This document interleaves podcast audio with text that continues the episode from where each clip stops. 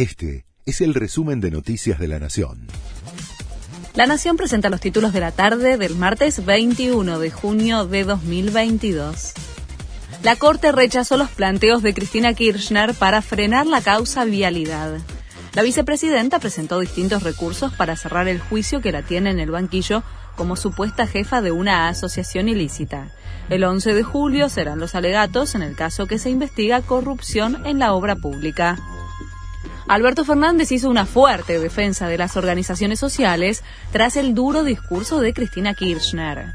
El presidente les agradeció a las agrupaciones por la contención durante la pandemia. Miles de compañeros han trabajado denodadamente todo este tiempo para que la Argentina no explote, dijo el mandatario. Ayer la vicepresidenta pidió que haya menos planes y que el Estado recupere el control y la auditoría de esos programas el 30% de la infraestructura ucraniana ya fue destruido por tropas rusas.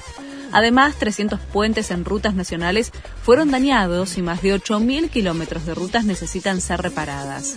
Esto representa una pérdida superior a los 100.000 millones de dólares, que tardará como mínimo dos años en recuperarse. La China Suárez y Roger King, primeras vacaciones juntos en México. A solo 45 días de que se confirme su relación, la actriz y el cantante decidieron irse unos días al Caribe, desde donde comparten fotos y videos. Mientras, la China sigue negociando para sumarse como jurado al nuevo reality Canta conmigo ahora, el ciclo que prepara Marcelo Tinelli para volver a la televisión. Tevez firmó su contrato y será presentado al plantel de Rosario Central. El Apache asume como técnico del conjunto Canalla. Hoy dirige la primera práctica con el plantel y a las siete y media va a ser presentado en sociedad en una conferencia de prensa que se va a realizar en el Estadio Gigante de Arroyito.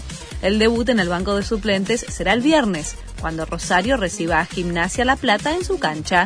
Este fue el resumen de Noticias de la Nación.